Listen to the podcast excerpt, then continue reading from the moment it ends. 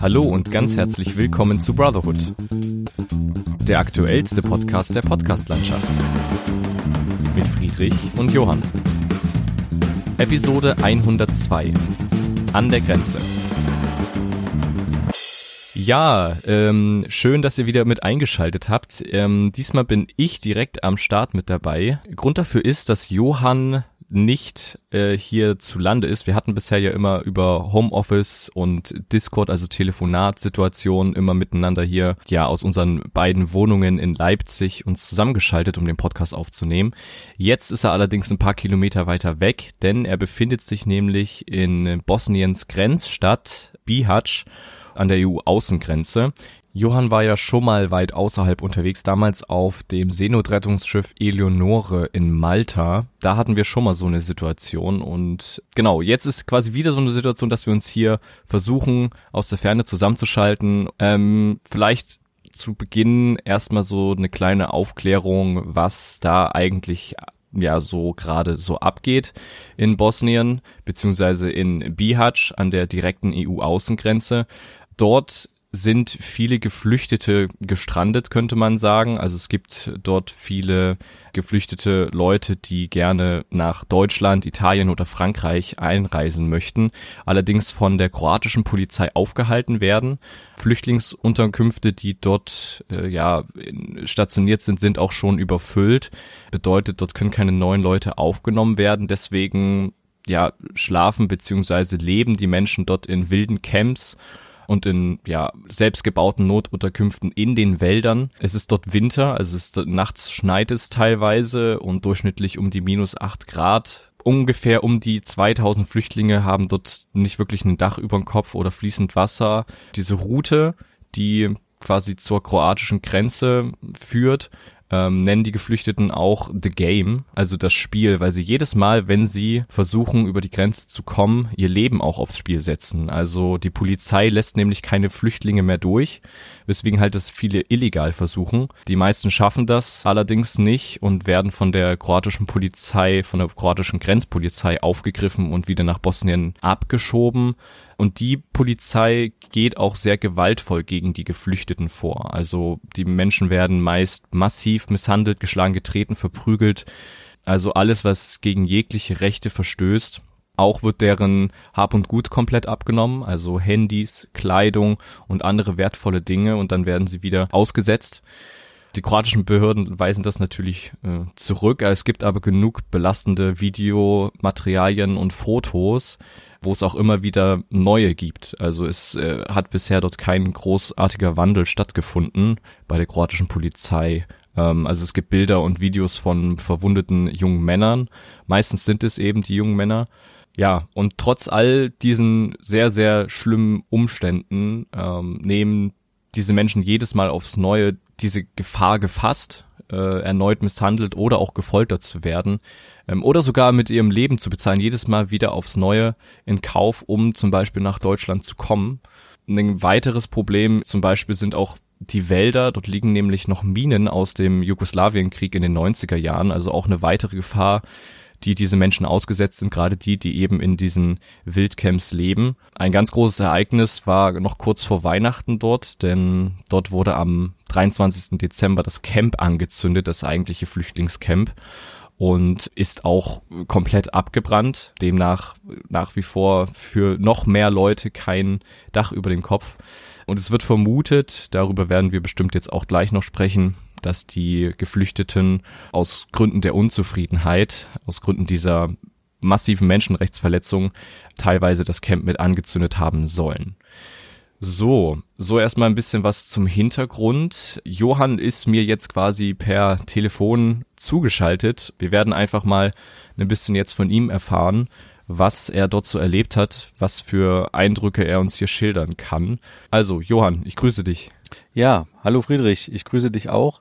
Ähm, und ich begrüße natürlich auch unsere Zuhörerinnen und Zuhörer weltweit an den Empfangsgeräten. Ja. Ähm, äh, es ist äh, jetzt so, dass wir hier gerade aktuell ähm, schauen, wie so die Lage vor Ort ist. Und mhm. die Kollegen von mir waren ähm, in den letzten anderthalb Jahren schon dreimal hier unten und haben hier ähm, äh, sich die Situation angeschaut. Das Problem, der, die du gerade beschrieben hast, diese sogenannten Pushbacks, also dass mhm. die ähm, kroatische Polizei ähm, die Flüchtlinge wieder zurückschickt und das Ganze halt auch relativ gewaltsam. Ähm, wollten sie dokumentieren und genau, und jetzt ist es halt so, dass dieses Camp abgebrannt ist und dementsprechend die Not der Leute nochmal ein Stück weit größer ist, weil es ja jetzt äh, ja, Winter ist. Ähm, es regnet gerade aktuell mhm. äh, und äh, gestern, nee, vorgestern hat es auch teilweise zwischendurch immer mal geschneit und es wird vermutlich jetzt auch in den nächsten Tagen kälter. Und ähm, die Leute haben halt aktuell kein Dach über dem Kopf. Also äh, es gibt, es gibt ähm, nicht nur dieses eine Camp, es gibt mehrere Camps tatsächlich in Bosnien, muss man dazu sagen. Ähm, und es gab hier auch schon ein Camp ähm, direkt in Bihać. Ähm, das wurde aber ähm, geschlossen und ähm, die Bevölkerung vor Ort, die bosnische Bevölkerung sträubt sich auch dagegen, ähm, dass die Flüchtlinge da wieder reinkommen. Es wäre quasi relativ simpel, sage ich jetzt mal, einen Großteil ähm, der Flüchtlinge dort unterzubringen. Mhm. Das ist aber von den Behörden nicht vorgesehen und die Bevölkerung äh, sträubt sich halt auch dagegen mhm. und protestiert davor. Also es gibt äh, so eine kleine Mahnwache, mit denen haben wir gestern Abend auch gedreht. Das sind so ja ein paar ältere Herren. Ähm, ich glaube, es waren drei, vier Leute da, die ähm, davor standen und uns halt erzählt haben, Sie wollen auf jeden Fall verhindern, dass die Flüchtlinge nicht hereinkommen und deswegen stehen sie ähm, Tag und Nacht laut ihren Angaben dort und passen halt auf, wer reinkommt und wer rausgeht. Aktuell wird das äh, genutzt als äh, Lager für ähm, äh, ja für Container quasi, mhm. für Container, die bereitstehen würden, um auch ähm, ja die Geflüchteten unterzubringen. Und ja, sie passen halt ähm, darauf auf und wollen das halt auf jeden Fall verhindern und könnten innerhalb kürzester Zeit, wenn sie irgendwie feststellen, dass da Bewegung stattfindet und ähm, ja, Flüchtlinge gebracht werden, äh, könnten sie innerhalb kürzester Zeit mehrere hundert bis äh, tausend Leute mobilisieren, um ja dagegen zu protestieren okay. und würden sich auch äh, auf die Nachfrage äh, meines Kollegen auch mit ähm, Gewalt ähm, quasi das verhindern, dass die Leute da reinkommen. Mhm.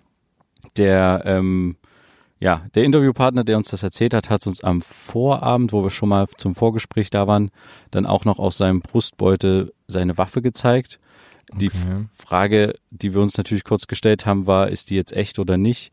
Weil sie relativ, also es war, sah eher so von der Größe her aus, wie man so eine ja, so eine, mh, mm, du kennst doch solche Feuerzeugpistolen mhm. ähm, vielleicht. Ja. Hast du vielleicht schon mal gesehen. Und so von der Größe her war das, aber es gibt ja auch so kleine Waffen Eben. und in Bosnien ist das jetzt nicht ungewöhnlich. Äh, ähm, hier hat auch eigentlich jeder eine Waffe irgendwo. Mhm.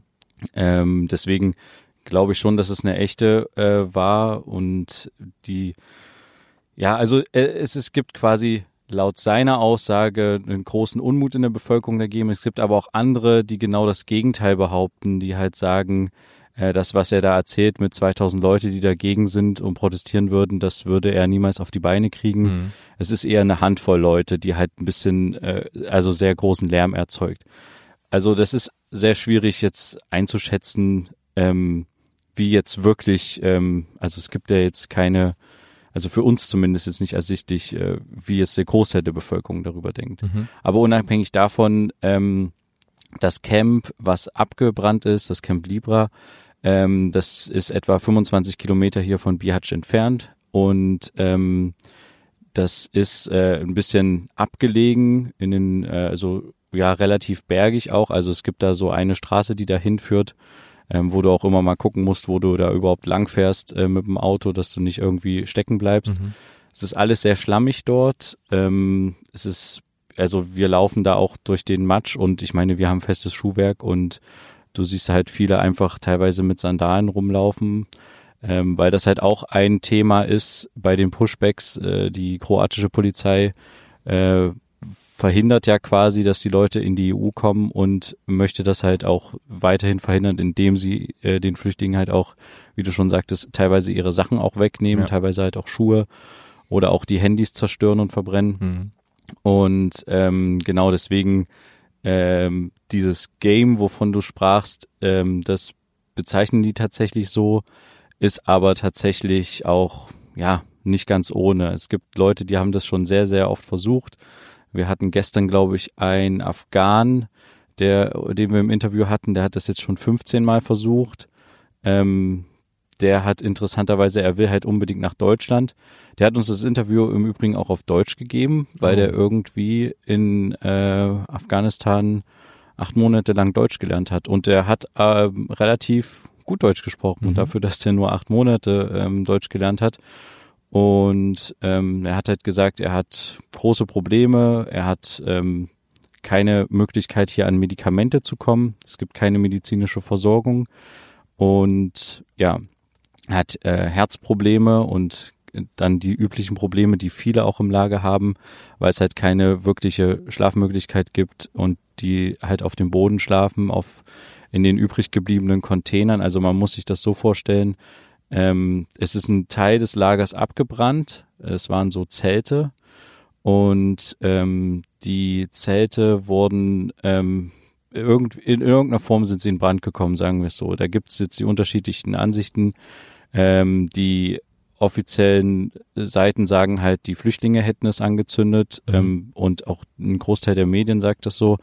Die Flüchtlinge von sich, äh, also haben uns das mehrfach gesagt, dass sie das nicht angezündet haben mhm. ähm, und sie vermuten eher die IOM dahinter, also das ist die ähm, ja, Flüchtlingsrettungsorganisation der UNO, ähm, die äh, das Camp betrieben hat und kurz vor Weihnachten halt ähm, das Ultimatum dann auslaufen hat, dass sie jetzt das Camp nicht mehr weiter betreiben und das Camp aufgeben, mhm. was sie auch jetzt nicht leichtfertig gemacht haben, sondern was sie aus dem Grund gemacht haben, dass sie immer versucht haben, eine Wasser- und Stromversorgung zu dem Camp ähm, zu bekommen. Okay. Also das äh, war quasi äh, noch nicht winterfest und war auch noch nicht ausreichend versorgt. Mhm. Und die haben über mehrere Monate versucht, ähm, bei der Kommune äh, die Möglichkeit zu haben, da quasi, ja, also lebenswürdigere Bedingungen zu schaffen. Mhm.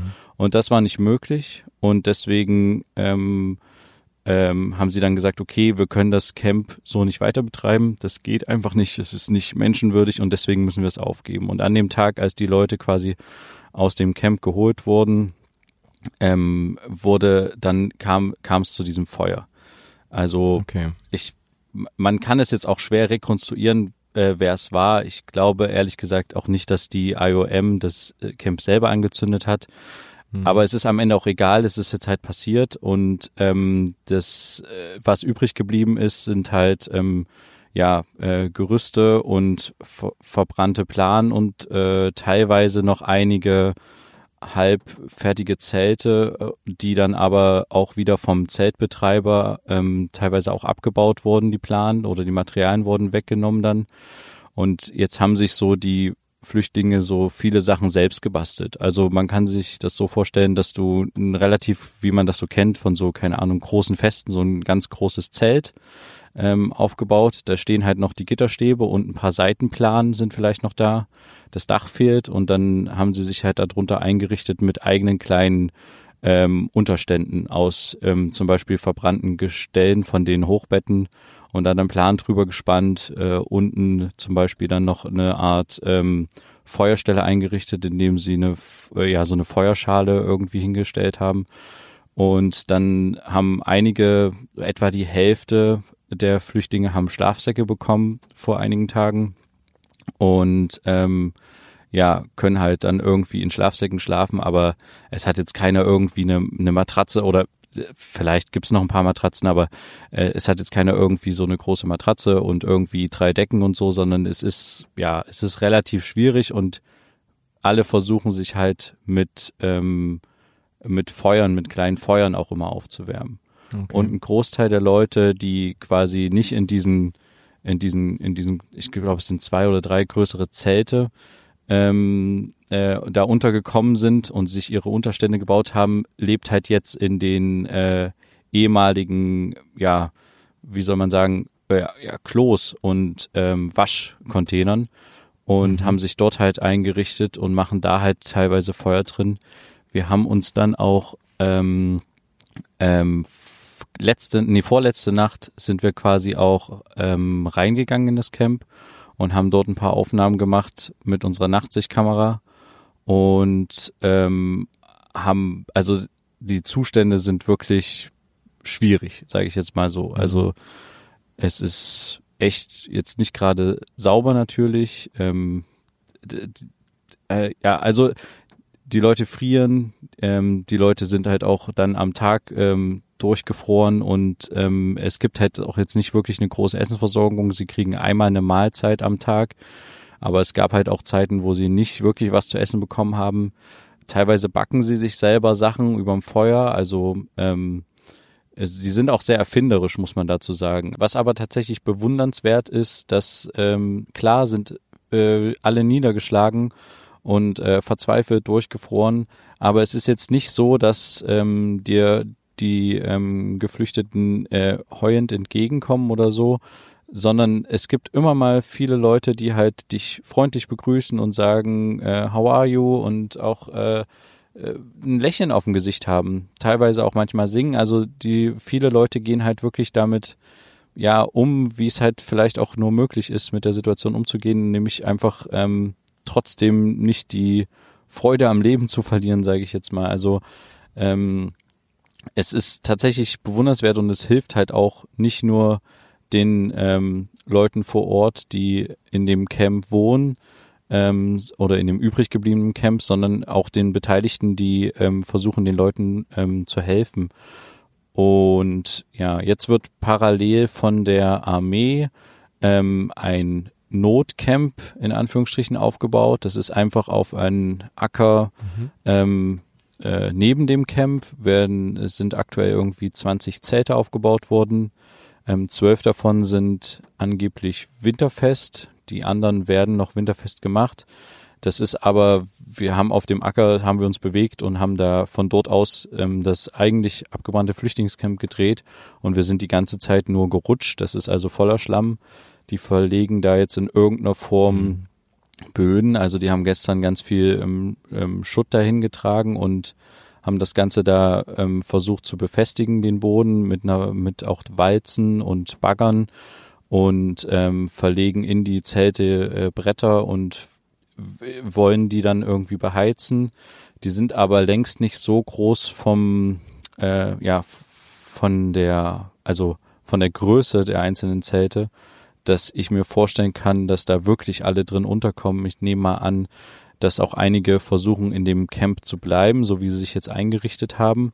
Oder was du auch am Anfang schon mal angesprochen ähm, hast, es gibt natürlich auch viele wilde Camps hier. Es gibt wilde Camps ähm, in mhm. irgendwelchen mhm. Ruinen. Es gibt hier in der Innenstadt noch eine große Fabrik, ähm, wo früher auch sehr viele Leute drin waren, die aber anscheinend immer mal ähm, da vertrieben werden aus der Fabrik, ähm, aus der ehemaligen Fabrik und ähm, die aber immer mal wieder zurückkommen und da sind. Es gibt so versprengte, ja, versprengte Unterkünfte hier überall, wo sich Leute eingerichtet mhm. haben. Und das hatte ich vorhin schon mal gesagt, das ist halt mhm. wirklich bewundernswert, mit welchem Erfindungsreichtum die Leute rangehen und äh, es irgendwie äh, schaffen, irgendwie äh, Probleme zu lösen und äh, trotzdem nicht die Mut zu verlieren. Jetzt ist übrigens der Regen gerade in Schnee übergegangen, ähm, während wir sprechen. Mhm. Und ja, also es wird für alle nicht einfacher. Und das Bizarre an der Situation ist eigentlich, dass den Leuten relativ einfach geholfen werden könnte. Mhm. Also diese, es wäre einfach gewesen, äh, die, äh, der IOM quasi die Genehmigung von behördlicher Seite ähm, zu geben, äh, das Strom und Wasser ähm, dauerhaft ähm, zu haben. Und diese Genehmigung ist dann irgendwann auch eingetroffen, aber einen Tag nachdem das Camp angezündet wurde. Und das ist natürlich ein bisschen zu spät gewesen. Und es gibt eine andere Hilfsorganisation, SOS Biatch heißt das, die sind quasi für den Fall da, also die sind halt für den Notfall da und kümmern sich jetzt aktuell auch viel um die Flüchtlinge und die haben halt die Möglichkeit, relativ, also die haben einiges an Containern äh, vorrätig, die sie einfach aufstellen könnten und die Leute drin unterbringen könnten. Aber sie haben halt keine Fläche zugewiesen, wo sie das machen können. Und sie haben halt auch nicht wirklich, ja, eine behördliche Genehmigung. Ähm, und deswegen, äh, ja, verzögert sich das alles. Heute soll von äh, der Seite noch, ähm, also von SOS Biatch noch eine Hilfslieferung eintreffen. Und äh, vielleicht schaffen wir es da auch mal hinzugucken, was das genau ist. Mhm. Und ähm, ja, also ein bisschen problematisch ist halt auch definitiv, wie ja die Politik hier vor Ort mit der ganzen Situation umgeht. Die wollen natürlich hier nicht ähm, der ja das das große Aufnahmelager an der Außengrenze von Europa sein. Das ist ähm, deren Bestreben. Das äh, ist so zu vermuten, weil sie das halt den Leuten äh, nicht ganz einfach machen hier. Und gleichzeitig ist es ihnen aber eigentlich auch ganz recht, wenn die Leute es versuchen, Richtung Kroatien über die Grenze zu schaffen. Also es gibt keinen bosnischen Polizisten, der hier großartig die Leute aufhält, mhm. über die Grenze zu gehen, weil ja dann das Problem aus dem Land wäre, wenn sie es tatsächlich schaffen würden. Es gibt auch Leute, die es schaffen, aber die kroatische Polizei ähm, ist da echt sehr gut ausgestattet, auch von unseren Geldern, von den EU-Geldern, um diese Grenze halt zu schützen. Mhm. Also die haben Wärmebildkameras, die haben Drohnen, die haben ja viel Ausrüstung und ähm, teilweise auch beleuchtete Grenzstreifen. Also die sind gut ausgerüstet und es ist halt irgendwie so ein das das Kuriose ist halt einerseits ähm, geben gibt die EU quasi äh, den kroatischen Behörden Geld, um die Grenze zu schützen. Andererseits ähm, gibt die EU den Bosniern Geld, um die Flüchtlinge hier aufzunehmen. Mhm. Aber von dem Geld kommt bei den Flüchtlingen nicht viel an. Und ja, es ist irgendwie, es ist ein bisschen kurios, sage ich jetzt mal. Ja. Wir müssen mal noch über eine weitere Situation, also über einen weiteren Punkt, der jetzt dieses Jahr, also letztes Jahr dazugekommen ist, Corona reden. Wie ist da so die Lage vor Ort? Gibt's da natürlich bestimmt Bedenken, aber ja. wie, wie spiegelt sich das bei den Geflüchteten wieder? Also ähm, Corona, wenn man hier durch die Stadt Bihać geht, ähm, gibt's hier überhaupt nicht. Also mhm. ähm, wir werden immer äh, wie Außerirdische angeguckt, wenn wir irgendwo langgehen mit unseren FFP2-Masken. Ähm, es, manche von der Bevölkerung haben hier Masken auf, aber eigentlich hauptsächlich, um sie als Schmuck unterm Kinn zu tragen. Mhm. Ähm, es gibt hier manchmal auch Maskenpflicht. Mhm. Aber die Cafés haben ganz normal offen, die Restaurants haben ganz normal offen, sind voll, die Leute rauchen in Restaurants und Cafés. Ähm, und ja, die, also die Bevölkerung hat jetzt kein wirkliches Bewusstsein für Corona mhm. hier vor Ort. Und ähm, äh, die Geflüchteten haben, also es gibt ein paar, die Maske tragen, aber das sind tatsächlich auch Einzelfälle. Und ähm, ich glaube, sie haben auch tatsächlich gerade andere Probleme. Ähm, es, äh, es gab eine, bei dem Camp gab es, habe ich gesehen, anscheinend eine, so eine Desinfektionsschleuse, da ist auch ein Logo von der EU drauf. Ähm, die wird aber nicht benutzt. Äh, da steht einfach nur gerade irgendwie ein Generator drinne und wird da betrieben. Ähm, ja, also es ist jetzt äh, nicht so, also dass das irgendwie, ja, dass hier irgendwelche Hygienevorschriften eingehalten werden. Also ich glaube, wenn man hier sehr fanat ist darauf, ähm, hier Maskenpflicht oder sowas zu treffen im, im Stadtbild, das siehst du halt hier gar nicht. Mhm. Und deswegen ist es schon jetzt nicht gerade gerade schön, sich hier zu bewegen und ja, nicht so viele Leute nehmen das halt ernst hier. Ja. Mhm. Wie ist das? Also, du hast schon von der Stimmung der geflüchteten Leute so berichtet, dass die halt trotz allem positiv an alles rangehen ähm, wie ist das? Gibt's irgend, habt ihr irgendwelche Informationen darüber, wie die vielleicht untereinander auch ähm, ja miteinander ja, also gibt's Probleme untereinander? Weißt du da was? Ja. Weil da treffen also, ja auch Länder aufeinander, ähm, Kulturen, äh, Religionen. Ja. Ich, ich glaube, dass, ähm, also wir haben jetzt keine großen Probleme, Schlägereien oder sowas gesehen. Mhm. Ähm, ich glaube, die Leute, die halt in ihren ähm, ja in ihrem Kulturkreis oder religiösen Kreis unterwegs sein wollen, separieren sich dann auch eher von der Gruppe und gehen halt in eine äh, dieser wilden Camps zum Beispiel oder ja sind dann halt mit ihren äh, Gruppierungen unterwegs, mit denen sie vielleicht auch schon seit längerem zusammen auf der Flucht sind oder mit denen sie auch zusammen dann ähm, den Versuch wagen, über die Grenze zu gehen. Mhm. Ähm, ich äh, habe jetzt hier keine großen Auseinandersetzungen zwischen ähm, ja, verschiedenen Landsleuten gesehen oder so. Aber natürlich wird es die auch in irgendeiner Form geben. Mhm. Ähm, was ich, was wir gesehen haben am ersten Tag, als wir kamen, ähm, haben irgendwann auf einmal alle angefangen zu jubeln und sind losgerannt und dann haben wir gesehen, dass die Bergstraße entlang so langsam sich ein Zug von mehreren Fahrzeugen bewegte, die Essen brachten. Mhm. Und das war halt ein sehr großes Happening, was auch den ganzen Tag dann gedauert hat, die Essensausgabe.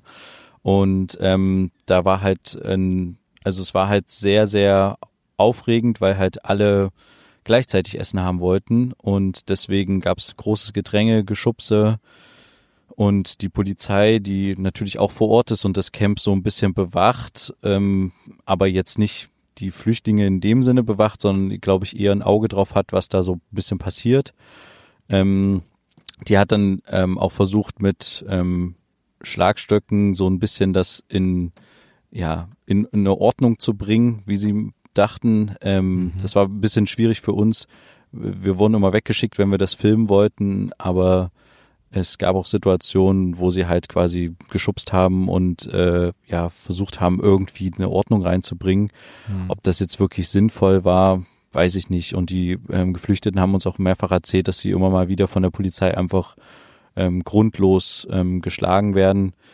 Ja, das haben wir jetzt tatsächlich nicht wirklich, also wir haben so ein paar Aufnahmen gemacht, aber wir haben jetzt nicht ähm, ähm, wirklich einen Schlag gesehen in dem Sinne, dass da jemand wirklich schwer verletzt wurde.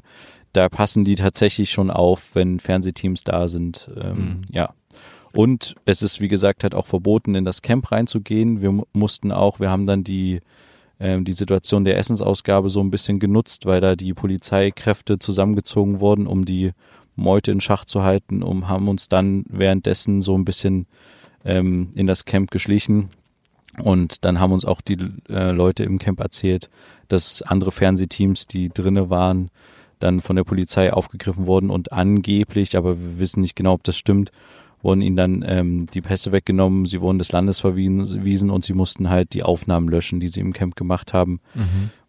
Weiß ich nicht, ob das stimmt, aber es, äh, es hat schon seinen Grund, warum ähm, die nicht unbedingt wollen, dass man sich das Ganze anguckt, weil es ist schon sehr menschenunwürdig, was da passiert, ja. Hm. Aber wie ist dann so die allgemeine Stimmung jetzt ähm, zu euch, zu der Presse, ähm, jetzt auch von den geflüchteten Menschen? Also gibt es ja, auch Abneigungen gegen euch? Hm, nee, also habe ich jetzt tatsächlich noch nicht erlebt. Mhm. Ähm, die zeigen dir ganz offen, was sie da gerade machen. Äh, was ja so wieder so ein bisschen kurios ist, was bei den, oder nicht kurios ist vielleicht das falsche Wort, ich, mir fällt gerade kein besseres Wort ein, aber was so ein bisschen bizarr vielleicht ist das bessere Wort, äh, ist, ist ja, dass es immer, es, wir sind ja nicht die einzigen Medienvertreter hier hm. und du hast immer so Situationen, wo du das Gefühl hast, die Leute sind halt im Camp, machen zum Beispiel was, irgendwie Feuerholz oder versuchen sich irgendwie zu waschen mit kaltem Wasser oder was sie halt über dem Feuer gerade warm gemacht haben. Ähm, und es stehen irgendwie zwei, drei Kameras äh, an der anderen Seite des Zauns und versuchen halt durch den Zaun oder über den Zaun die Situation zu filmen. Hm. Und es hat manchmal so ein bisschen den Charakter, als ähm, ja, würde man von außen so in, in den, ja, in den Gehege oder in den Zoo reingucken, was halt schon wieder so ein bisschen, ja, menschenunwürdig ist. Andererseits ist es halt die einzige Möglichkeit, um das Leid der Leute halt auch abzubilden.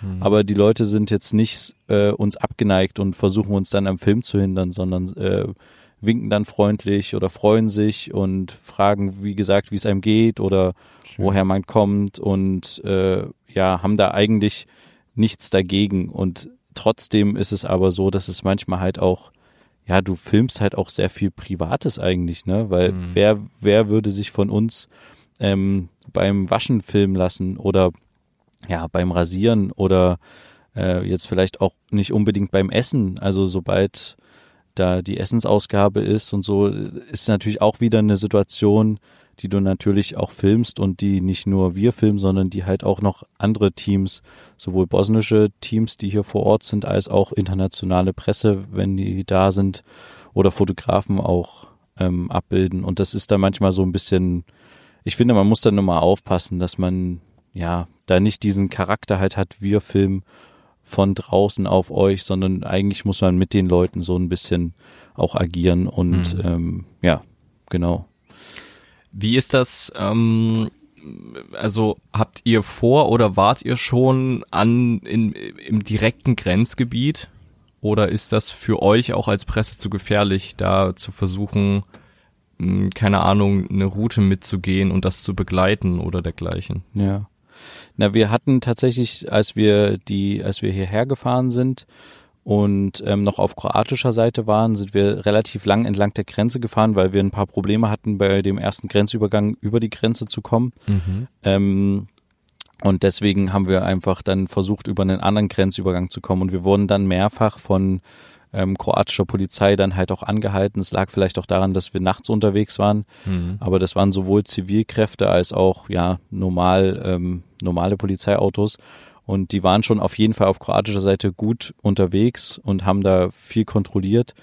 Ähm, wir sind jetzt noch nicht auf bosnischer Seite im Grenzgebiet di direkt unterwegs gewesen. Wir haben mhm. noch vor, ähm, mit SOS Biac, dieser Hilfsorganisation hier vor Ort, die fahren immer mal einige Routen ab und ähm, finden dann tatsächlich auch ähm, Leute, die irgendwie im Wald sind, äh, wie sie halt auch sagen, teilweise schon fast ohnmächtig und apathisch sind mhm. und äh, haben dann halt die Möglichkeit, den Leuten zu helfen und haben auch die Genehmigung tatsächlich von den Behörden. Das ist, glaube ich, auch ein großes Thema. Es gibt auch einige Hilfsorganisationen, die hier gerne helfen würden, aber es nicht dürfen. Es ist tatsächlich so, dass die Bosnier nicht wirklich Lust haben, hier alle möglichen Hilfsorganisationen der Welt zu begrüßen, ähm, sondern äh, es gibt nur ausgewählte Leute mit oder ausgewählte Organisationen, mit denen die schon länger zusammenarbeiten, die hier auch helfen dürfen und die quasi autorisiert sind zu helfen. Und die, die SOS Biatch darf das halt und ähm, darf im Grenzgebiet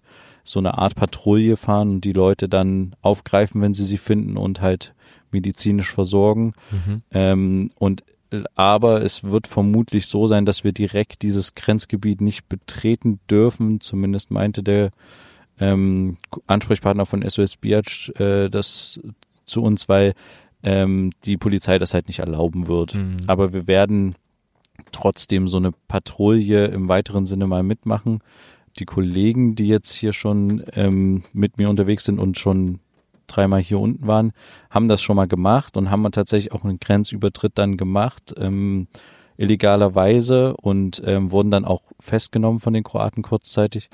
Ähm, und ja, da ist dann aber nicht viel passiert. Ich glaube, die mussten 250 Euro Strafe zahlen oder so und ähm, wurden dann wieder freigelassen. Die hatten einen, einen Fahrer dabei, der hier ähm, vor Ort ist und der hat dann ein Einreiseverbot in die EU von einem Jahr bekommen als Strafe. Mhm. Ähm, aber ich, ich weiß nicht so recht. Also es ist jetzt nicht unbedingt die Zeit, dass viele das äh, Game, ähm, wie es heißt, unter den Geflüchteten versuchen, weil es halt einfach gerade, also die Leute, die es schon mehrfach versucht haben, wissen halt, dass es gerade sehr gefährlich ist, weil es halt einfach verdammt kalt ist, weil es unwegsam ist, weil, ja, weil du auch besser tatsächlich, ähm, die Berge sind ja auch schneebedeckt und du bist halt auch besser im Schnee zu sehen. Mhm. Ähm, und deswegen versuchen das viele nicht, aber ja, die Leute, die halt relativ neu im Camp sind und das vielleicht noch nicht so oft versucht haben, die sind das dann diejenigen, die meinen, sie könnten das jetzt schaffen und die sich dann vielleicht auch überschätzen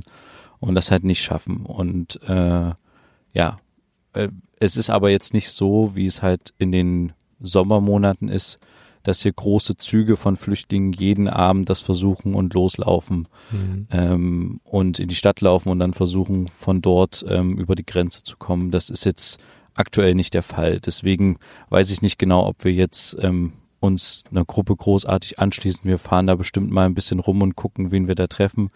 Aber es ist tatsächlich interessant. Man fährt hier nachts mit dem Auto rum und entweder man muss aufpassen, dass man nicht ja irgendwelche Leute, die am Straßenrand gerade stehen oder ähm, auf der Straße, auf der Landstraße laufen, dass man die nicht versehentlich übersieht und überfährt. Mhm. Oder man muss aufpassen, dass man nicht irgendwelche streuenden Hunde, die einfach über die Straße laufen, ähm, überfährt. Also es, äh, man muss hier schon aufpassen, wenn man hier im Verkehr unterwegs ist, sage ich jetzt mal. Mhm. Ja. Okay. Wahnsinn. Okay, und hast habt ihr jetzt so Informationen, also gibt's irgendwas, was ihr jetzt dort erwartet? Also was ihr jetzt so, gibt's irgendeinen, irgendwas, was angekündigt ist, was jetzt so Ja. da passieren soll, also an Hilfe oder dergleichen? Also alle haben natürlich, wie gesagt, ein großes Interesse, also nicht alle, aber ein Großteil der Leute hat ein Interesse, dass äh, ähm, die ähm, Geflüchteten irgendwie in eine Art Wintercamp kommen können oder dass für die ein Wintercamp bereitsteht. Mhm. Das ist das, was gerade, ähm, wie gesagt, aufgebaut wird mit den Zelten. Das sollte auch in den nächsten, ja, vielleicht ähm, ein, zwei Tagen auch fertig sein. Dann Mhm. kommen jetzt tatsächlich auch die richtigen Minusgrade, so wie es bisher aussieht. Mhm. Ähm, und dann wird sich halt zeigen, ob das äh, wirklich wintertauglich ist oder nicht. Ähm, und ja, es, es ist halt irgendwie, ich weiß nicht so recht, die, richtig, also ähm, es ist natürlich jetzt, vielleicht ist es eine Lösung für diesen Winter. Die Frage ist halt, wie es, wie geht es in den nächsten Monaten ähm, oder halt auch Jahren hier weiter an der Grenze. Also es ist Mhm. jetzt keine wirkliche ähm, Lösung, dass die Bosnier, grob gesagt, ähm, denen das, das äh, Leid der Leute halt relativ egal ist ähm, und die einfach froh sind, wenn die Leute es über die Grenze versuchen und die Kroaten ähm, vehement versuchen, die Leute wieder zurückzutreiben mit aller Gewalt. Also das ist jetzt nicht unbedingt die Lösung, äh, die man sich halt irgendwie für die nächsten Jahre noch weiter vorstellen kann, aber keine Ahnung, wie es weitergeht, weiß ich Mhm. nicht. Okay, also keiner weiß so richtig, wie es weitergeht. Ähm, wir werden euch da mit Sicherheit auch auf dem Laufenden halten. Johann wird auch noch bis mindestens Sonntag dort sein, wenn nicht sogar noch länger. Ja, also wir werden bestimmt auch noch in der nächsten Folge darüber mit euch sprechen. Wenn ihr mit uns in den Austausch treten wollt, mit uns schreiben wollt, ähm, über jegliche Social-Media-Plattformen sind wir erreichbar. Darüber könnt ihr auch direkt mit Johann schreiben, also über Instagram, Twitter und auch per Mail an mail at brotherhood-podcast.de.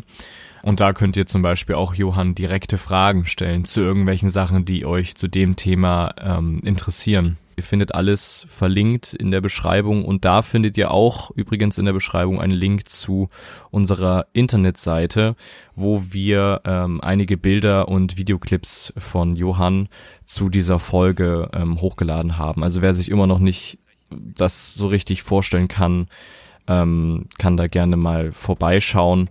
Ähm, ja, brotherhood-podcast.de slash Bosnien, aber wie gesagt, alles verlinkt und ihr findet auch auf der Internetseite direkt einen Button dafür. Ja, ähm, dann würde ich sagen, war's das für heute. Vielen Dank, Johann, für diese ja, Schalte hier zu dir. Und ähm, Kein Problem, gerne. wir, wir wünschen dir natürlich und äh, allen anderen alles Gute. Und dann würde ich sagen, hören und sehen wir uns in der nächsten Folge wieder, wenn es wieder heißt, zwei Brüder. Eine Brotherhood. Macht's gut. Bis dann. Tschüss. Ciao, tschüss, ciao.